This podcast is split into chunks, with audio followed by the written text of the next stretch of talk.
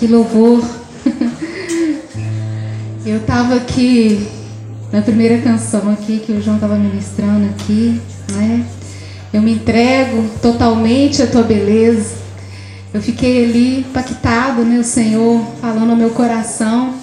Samuca, eu fui muito abençoada pela sua vida hoje. Porque o Senhor falou muito comigo ali, né? À medida que o Samuca estava ali louvando também, os olhos fechados, adorando o Senhor com a bateria. E ele falou assim comigo: Olha, isso é belo para mim. Isso é bonito. É o que eu quero. E aí eu fui olhando assim para as pessoas na igreja fui vendo elas levantando suas mãos, se entregando totalmente à beleza de Cristo. E assim eu senti no meu coração, isso é belo para mim. Então, quero te agradecer, Samuca, por adorar a Deus assim, né? Com sinceridade. Me impactou. E eu acho que é isso aí, Deus nos lembra que nós estamos juntos, unidos, por amor a Ele. E somos um na presença dEle. Isso é tão belo. Né? Que Deus faz conosco. É tão belo. Amém. Glória a Deus. Quero agradecer, né, ao Senhor primeiramente por estar aqui nessa manhã, compartilhando a palavra de Deus, que é viva, eficaz, que é bela, que nos ajuda a crescer, a transformar. E eu espero poder tocar cada coração nessa manhã, né? Que o Senhor possa falar com você nessa manhã, em nome de Jesus. Amém? Então, gostaria que você pudesse abrir aí a palavra do Senhor em Filemão. Vamos ler, né, Filemão? O título da minha mensagem é somos todos onésimos.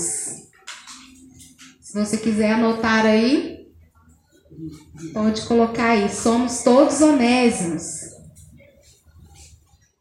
Filemon.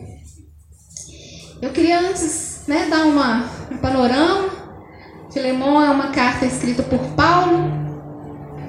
É a menor carta né, de Paulo, uma carta bem curta porém uma carta explosiva em seu significado. Ela é pequena em tamanho, mas grande em sua revelação. E ela traz uma mensagem de reconciliação, traz uma mensagem de perdão e, sobretudo, sobre o significado, né, o valor significativo do Evangelho que transforma o homem. Né? E antes de lermos, né, eu gostaria de passar com vocês verso a verso mas eu queria falar um pouquinho sobre as pessoas envolvidas nessa carta. Primeiramente, Paulo, que é o apóstolo Paulo que escreve essa carta. Ele se apresenta nessa carta como um velho prisioneiro de Cristo, aquele que prega o evangelho, aquele que, é, mesmo em prisões, está comunicando o amor de Cristo. Ele está ali preso em Roma, né? E, e, o destinatário dessa carta é Filemon. Filemon significa, vem do grego significa aquele que é gentil, aquele que é amoroso, afeiçoado. Filemon ele é da cidade de Colossos, provavelmente da cidade de Colossos. Ele se converteu também por intermédio de Paulo. Ele menciona que Paulo é pai na fé e irmão amado e colaborador de Paulo. É, então, como colaborador, entende-se que ele podia até ser um, um, ajudador financeiro de Paulo, inclusive no seu ministério. Ah, essa carta também menciona que é, a igreja se reunia na casa de Filemão e por conta disso pode-se entender, subentende-se que possivelmente Filemão também exercia algum tipo de liderança entre os cristãos naquela região. E ele era um possuidor de escravos, ou de pelo menos um escravo, no caso Onésio.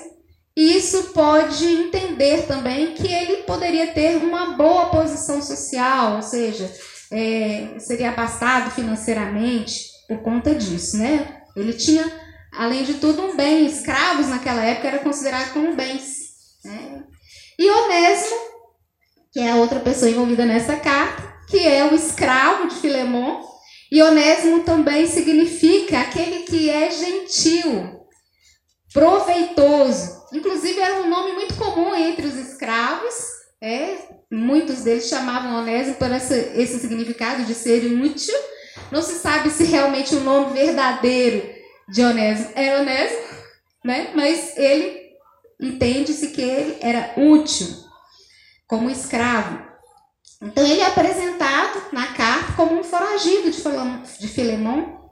Ele fugiu da, da, da casa de Filemão e foi, mas foi transformado pelo Evangelho. Ele se encontrou com Paulo em algum momento da sua vida, dessa, dessa época que ele foragiu, e foi transformado pelo Evangelho, como Paulo diz que ele é o pai na fé também.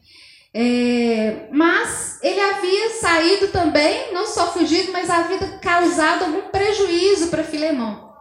E esse prejuízo subentende pode ser né, um furto, que Onésio poderia ter furtado Filemon, seja em dinheiro, seja algum bem valioso. Tá? Então, esse é um panorama da carta.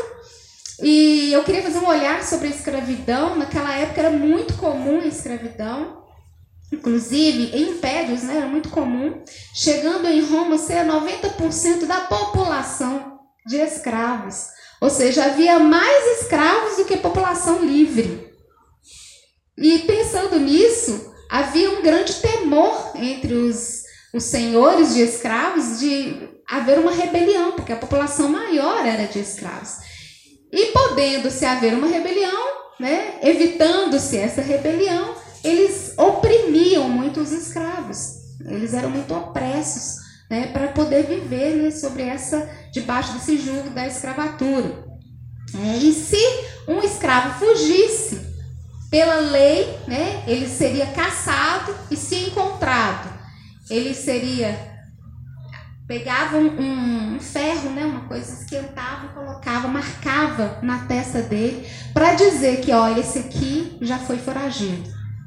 E não somente isso, tinha total direito até mesmo de matar o escravo. Né? Então, assim, era, uma, era um bem opressor, era um tempo bem opressor. E naquela época, assim, para ser escravo, poderia ser aquele que nasceu de mãe escrava, poderia ser alguém que pertencia a uma nação conquistada, poderia também ser por algum crime específico ou para quitar uma dívida, ou um pai que vendesse seu filho.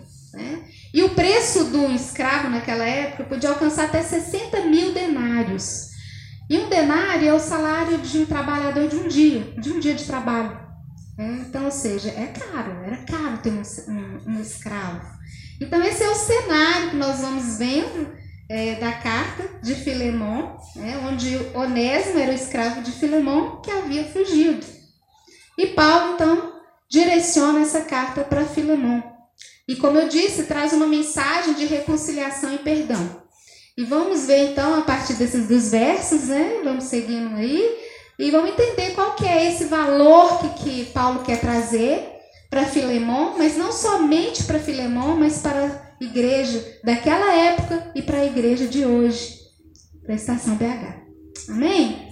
Então vamos lá. Todo mundo aberto aí, Filemão? então vamos lá. Versículo 1, vou ler o versículo 1 e 2.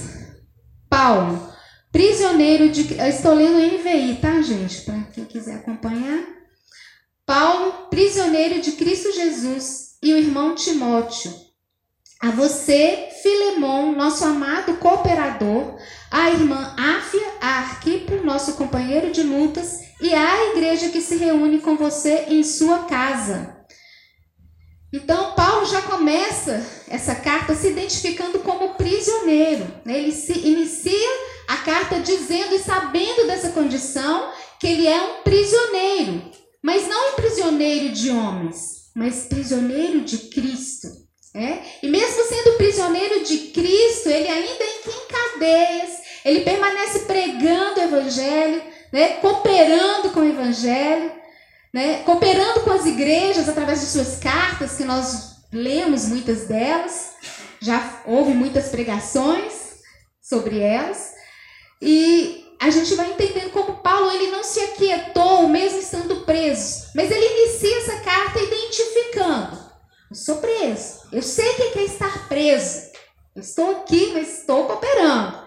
Então ele inicia isso dizendo, trazendo isso à memória de Filemon. É, e também faz também a, é,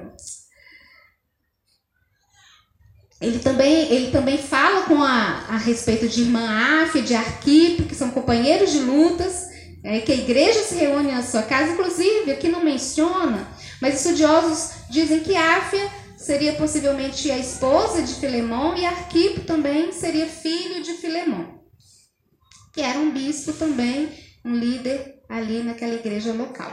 A vocês, graça e paz da parte de Deus, nosso Pai, e do nosso Senhor Jesus Cristo. Então ele começa introduzindo também que, poxa, olha, a nosso Pai. Eu fico lembrando da, da oração de Jesus. Pai nosso. O Pai não é somente de Paulo, o Pai é nosso. Está né? Tá lembrando a Filemon que existe algo em comum entre eles, que existe um Pai que derramou graça e paz através de Jesus. E é algo interessante da gente pensar que a gente só pode chamar Deus de Pai se estivermos dispostos a chamar o próximo de irmão. Né? Ou seja, ele está ali lembrando: olha, temos um Pai, temos algo em comum. Né? Nós nos identificando com esse algo em comum. E eu quero ministrar a você graça. Graça por quê? Porque nós somos salvos, mesmo estando em dívida, mesmo sem perecer. Nós somos salvos. E também quero ministrar a paz, porque através do mediador Jesus houve paz entre Deus e o homem. Então ele vai introduzindo algo que ele quer chegar lá na frente, é, em um ápice, para falar com Filemão. No verso 4 e 5, já diz assim: Sempre dou graças ao meu Deus, lembrando-me de você nas minhas orações, porque ouço falar da sua fé no Senhor Jesus e do seu amor por todos os santos. Então ele vai falando: olha, eu dou graças. Eu dou graças a Deus em minhas orações. Eu oro por você, pela sua pessoa, porque eu ouço falar. Imagina isso, gente. Paulo ouvia falar de Filemão, né? Do que? Da fé que ele tinha em Jesus. Ouvia falar, ele estava preso lá em Roma, e ouvia falar sobre Filemão tanto da sua fé e também com o amor que tinha para com os santos, para com as pessoas. É, era uma fé que era uma fé eficaz, uma fé operante. Ele tinha uma fé que, que, se, é, é, que era visível através de obras. A gente lembra isso em Tiago, que fala né, que a, a fé sem obras é morta. É, e Filemão tinha esse tipo de fé, uma fé que agia e agia em favor dos seus irmãos. Então ele vai introduzindo, lembrando a Filemão, né, e fazendo-o conhecer que ele já sabia sobre tudo disso sobre ele. E então ele vai continuando, dizendo assim no versículo 6: Oro para que a comunhão que procede da sua fé seja eficaz no pleno conhecimento de todo o bem que temos em Cristo. A palavra comunhão aqui, gente, é koinonia. É uma fé que une, entendida como uma participação mútua, quando duas ou mais pessoas recebem algo juntas né, e que compartilham, se tornando parceiras. Então, Paulo traz a ideia que a fidelidade a Jesus significa reconhecer que todos os seus seguidores são parceiros iguais, que compartilham junto o amor e a graça de Deus.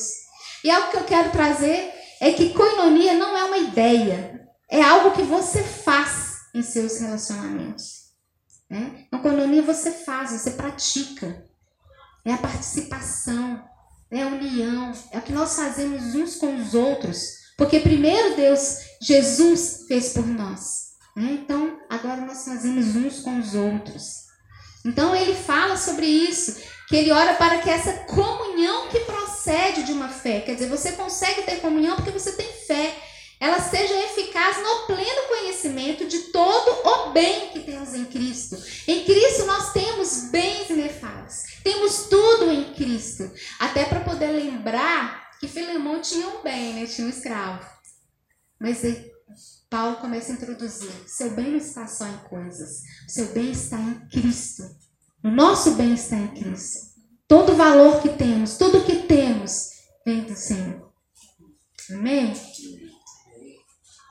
Então ele vai construindo isso e no versículo 7 ele diz assim: Seu amor me tem dado grande alegria e consolação, porque você, irmão, tem reanimado o coração dos santos.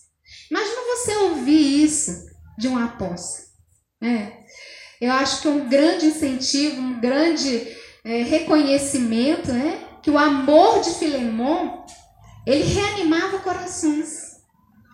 Filemão, então, eu posso entender que era aquele homem que encorajava, é aquele homem que chegava perto, ele ajudava, ele não, ele não conseguia deixar alguém sem uma ajuda, sem um ânimo, seja com palavras, seja com ajuda financeira, é, seja, seja naquela necessidade que houvesse entre irmãos, ele era aquele que chegava e trazia ânimo, trazia algo novo, animava o coração. E Paulo reconhece isso, que isso trazia alegria a ele, trazia consolo. Como é bom saber que existe alguém como você, Filemão, que anima corações. Será que nós somos assim? Será que nós somos assim? Animamos corações? Somos levados a dar uma boa palavra, a animar aquele que está né, chateado, às vezes está contristado, está vivendo uma dificuldade, será que você é um recurso? Será que você é a resposta de oração para alguém? Isso nos faz lembrar né, que Paulo ele está dando esse aval, falando para Filemon que reconhece e aquilo animava o coração dele. Imagina quanto isso deve animar o coração do Senhor. Se você é aquele que é a resposta de oração de alguém. Eu não sei quanto a você, mas eu já ouvi algumas vezes de, às vezes eu, sei lá, enviar algum recurso ou falar uma palavra e a pessoa falar assim, nossa, nesse exato momento, eu estava pensando sobre isso. Nossa, nesse exato momento eu precisava desse recurso. Seja de uma palavra, seja de algo físico mesmo. Por quê? Porque você pode ser usado pelo Senhor a ser essa resposta. E Filemão era desses. E então, tendo todo isso, essa introdução que Paulo dá, ele então entra então no ponto alto da sua carta, que é o objetivo da sua carta. No versículo 8, ele diz assim: Por isso, mesmo tendo em Cristo plena liberdade para mandar que você cumpra o seu dever, eu prefiro fazer um apelo com base no amor eu, Paulo, já velho e agora também prisioneiro de Cristo Jesus, apelo em favor de meu filho Onésimo, que gerei enquanto estava preso. Veja bem, esse versículo ele diz que ele tinha plena liberdade de mandar, plena liberdade de falar, não, você vai fazer isso que eu estou falando agora. Mas ele abre mão do seu direito. Paulo abre mão dos seus direitos de mandar é, isso nos lembra muito como o, o Will pregou há tempos atrás, né, algumas semanas atrás, sobre Jesus que se esvaziou e tomou a forma de escravo. Né? Ele, ele, ele abriu mão de todos os seus direitos, se tornou escravo. E Paulo aqui ele fala que ele está abrindo mão de mandar. Tá? Ele, usurpa, ele não está usurpando do seu direito, mas antes dá o seu direito e mostra um caminho mais excelente, que é o de ensinar e comunicar aquilo que o próprio Jesus fez por nós, que se humilhou né? nessa forma de escravo. E ele está fazendo um pedido. E qual que é esse pedido? É, ele antes ele está intercedendo. Gente, intercessão é estar entre duas pessoas, né? Então, Paulo está aqui entre Filemão e entre Onésimo. Né? Se você for pensar, qual que é essa figura? Não é? Ele está entre, ele está fazendo, falando algo, ele está trazendo um ensinamento. Ele abre mão dos seus direitos de mandar, mas está fazendo ele pensar. Poxa, você agora é livre livre dos seus pecados, porque Filemon, ele, ele foi um filho gerado também por Paulo. Paulo era pai na fé de Filemon. E um dia Filemão foi um escravo do pecado e foi liberto pela palavra de Deus. E então agora ele quer fazer com base no amor e não porque ele queria ser autoritário. Ele queria fazê-lo pensar sobre aquilo que Deus já tinha feito na vida dele. Então rogar por Onésimo. Eu quero que você faça isso por amor. Eu não quero que você faça o que eu vou falar agora, porque eu estou mandando você fazer. E o que, que é que ele quer que ele faça? É, o apelo que Paulo faz está no versículo 11. Ele antes era inútil para você, mas agora ele é útil, tanto para você quanto para mim. Mando de volta a você como se fosse o meu próprio coração. Veja bem que aqui ele está fazendo um trocadilho, porque onésimo significa aquele que é útil. E então Paulo está falando assim: ó, antes ele era inútil, mas agora ele é útil, mas não é útil somente para você ele também é útil para mim. E interessante é que ele coloca Onésimo na mesma patamar de Filemão, né? porque Filemão era útil para Paulo. E agora ele está falando que Onésimo é útil para ele. Então ele está colocando os dois no mesmo patamar. Em Cristo, nós somos todos iguais. Né? Essa é uma mensagem que Paulo traz para ele. Em Cristo todos somos iguais. Estamos no mesmo patamar.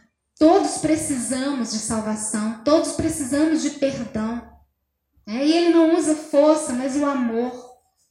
Então ele pede que Filemão receba Onésimo de volta, mas não como escravo, mas como membro da família.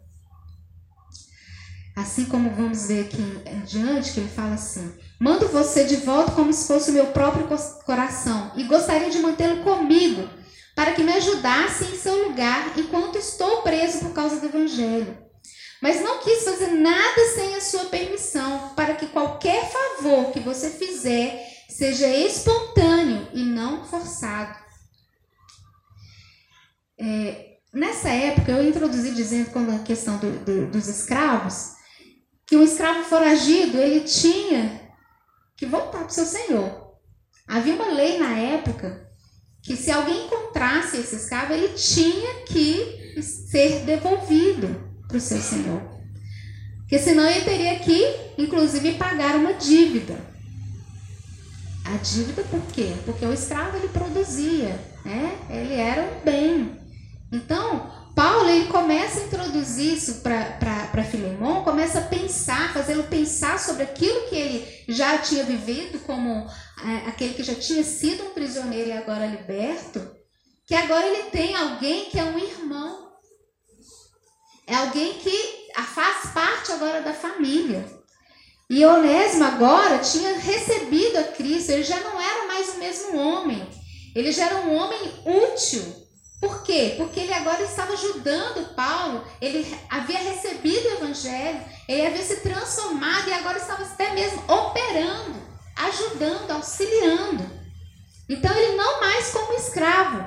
Paulo fala no versículo 16: não receba ele não mais como escravo, mas muito além de escravo, como irmão amado. Tem versões que falam assim, acima de um escravo muito acima de escravo. Receba ele como irmão amado. Porque para mim ele é um irmão muito amado. E ainda mais para você, tanto como pessoa como cristão. Então Paulo vai fazendo Filemão pensar sobre isso. Olha, ele agora é muito mais útil na pregação do evangelho como um irmão em Cristo e não como escravo. Então, essa intercessão é a intercessão de alguém que está reconciliando, tentando reconciliar corações, tentando trazer à memória, primeiramente, que havia uma necessidade no coração de Onésimo de ser restituído para o seu dom, porque primeiramente era lei. E acho interessante também a gente pensar que quando Paulo decide restituir Onésimo para Filemão, havia também no coração, não sei, mas eu imagino que Onésimo devia estar ali no coração, né? Como é que vai ser de mim agora, né? Porque Paulo está fazendo um apelo. Não quer dizer que Filemão iria acatar esse apelo. Havia um risco de Filemão não acatar aquele, aquele apelo. Mas tanto Paulo faz o que é certo, devolvendo pela lei dos homens, né? devolvendo aquele, aquele escravo, como Onésimo também se coloca na posição de humilhação para poder voltar. Que fosse que tivesse que ser. Né? Então é algo para a gente poder entender também. Que Paulo ele não abre mão daquilo que é a lei humana, mas ele aplica uma alta lei. Ele faz Filemão pensar numa alta lei, que é a, a lei do amor. O amor que salva, o amor que cura, o amor que transforma, o amor de Cristo que nos une.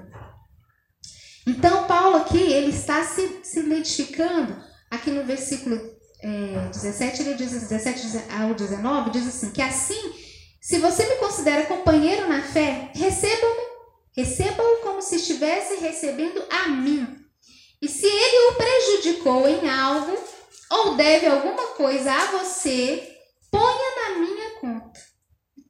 Veja bem, gente, olha que forte que é isso que Paulo fala. Ponha na minha conta, eu pago. Se ele te deve alguma coisa, eu pago. O que Jesus fez por nós? Éramos nós que devíamos. Mas Jesus pagou o preço por nós. E aqui Paulo está dizendo que ele pagaria o que fosse preciso para que Onésimo fosse livre. Podia colocar na conta dele que ele pagava. Né? Então, aqui nesse momento, Paulo está se identificando com Cristo. Eu pago essa conta. Ele faz uso daquilo que ele recebeu, ele próprio recebeu de Cristo. Que ele mesmo foi livre um dia da escravidão do pecado. E então ele diz: Sim, irmão. Não, 19 diz assim: Eu, Paulo, escrevo de próprio punho. Eu pagarei para não dizer que você me deve a própria vida. Ainda lembra, ó, você me deve a própria vida. é? Por quê? Porque Paulo pregou para Filemão. É? Sim, irmão, eu gostaria de receber de você algum benefício por estarmos no Senhor. Reanime o meu coração em Cristo. E aí ele volta a falar, né, como aquilo que ele elogiou Filemão no início, que ele era aquele que reanimava corações. Agora ele faz menção, agora eu quero que você reanime a mim. Com essa, com esse feito, com esse gesto, com esse gesto de perdão, com esse gesto de reconciliação, com esse gesto de trazer Onésimo para membro da família dele. Imagina, gente, a, a cena. O cara era escravo e voltar para sua casa, mas como amigo. Né? Como alguém da família. Só a palavra de Deus vai trazer esse tipo de. É contra a cultura isso. É contra a cultura e a cultura da época era escravagista. Né? É algo novo, algo muito diferente estava acontecendo ali naquele momento. Né? E aí a gente vai pensando sobre isso. Como que Deus, ele transforma as ideias que a gente traz do mundo, é aquilo que a gente está acostumado a viver e a ouvir. Não, peraí, não é bem assim. Existe uma outra lei que é a lei do reino, é a lei do amor, é a lei que solta os grilhões, que liberta os cativos. Amém. Na palavra de Deus, gente, não menciona se Filemão fez de fato o apelo de Paulo. Não menciona. Mas, mas na história, no final do primeiro século, é, mencionar na história da igreja, menciona que o bispo da igreja de Antioquia, chamado Inácio, quando ele estava ao seu caminho para Roma para ser morto como Marte, ele escreveu para a igreja, isso quase 30 anos depois, uma carta, da, da carta de Paulo. Em nome de Deus, portanto, eu recebi a sua numerosa congregação na pessoa de Onésimo, seu bispo, no mundo. Um homem cujo amor está nas palavras. Minha oração é que vocês o amem no Espírito de Jesus Cristo e todos sejam como ele Bendito é aquele que lhes permite ter um bispo desses. Vocês o mereceram. Veja bem. 30 anos depois, alguém menciona Onésimo. Então dá-se entender que Filemão atendeu o apelo de Paulo e libertou o seu escravo. E não somente libertou, mas Onésimo agora era de escravo a um bispo de uma igreja. Veja bem o que Deus faz na vida das pessoas. Ele o libertou, libertou aquele homem. E o que eu queria trazer nessa mensagem, gente, é uma mensagem simples, curta, mas uma mensagem que para fazer a gente pensar que essa carta ela fala de perdão e ela fala do perdão que nós também podemos conceder como porque somos filhos de Deus. Não fala de mim, fala de você. Que hora a gente pode estar no lugar de um ofendido, como Filemão, né, que levou um prejuízo. A gente pode estar também no lugar de Paulo, que é aquele que traz a reconciliação. Às vezes você pode estar ali reconciliando duas pessoas que estão em desavença. Mas o que nunca nós vamos poder esquecer é que, de fato, todos somos honestos.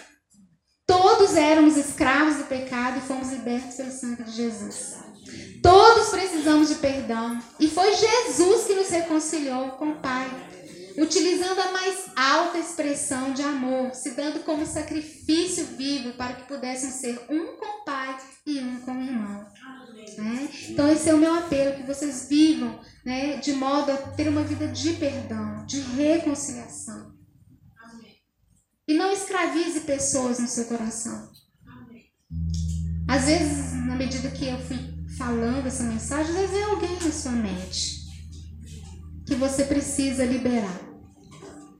Que você tornou essa, essa pessoa escrava no seu coração, como seu devedor. E eu quero trazer esse apelo. Liberte. Você foi livre. Liberte essa pessoa ou essas pessoas. Fale com o Senhor. Porque um dia ele pagou o seu preço. E era você que devia. Era eu que devia. E no entanto, ele se colocou na frente e pagou tudo. Nosso escrito de dívida foi rasgado na cruz. Não devemos nada. Então não deixe alguém preso a você sem liberar esse perdão. Eu, enquanto estava fazendo essa mensagem, eu pensei em vários testemunhos que eu tenho, né, para contar da minha própria vida, de liberar perdão e tudo mais. E eu queria encaixá-lo ali muitas vezes na mensagem, mas Deus falou assim: não, não quero que você fale nada. Essa carta é suficiente. Esse exemplo já é suficiente para falar corações. Onésimo, ele é restaurado e colocado numa nova relação. Ele foi condenado pela lei, mas salvo pela graça. Somos todos a Amém?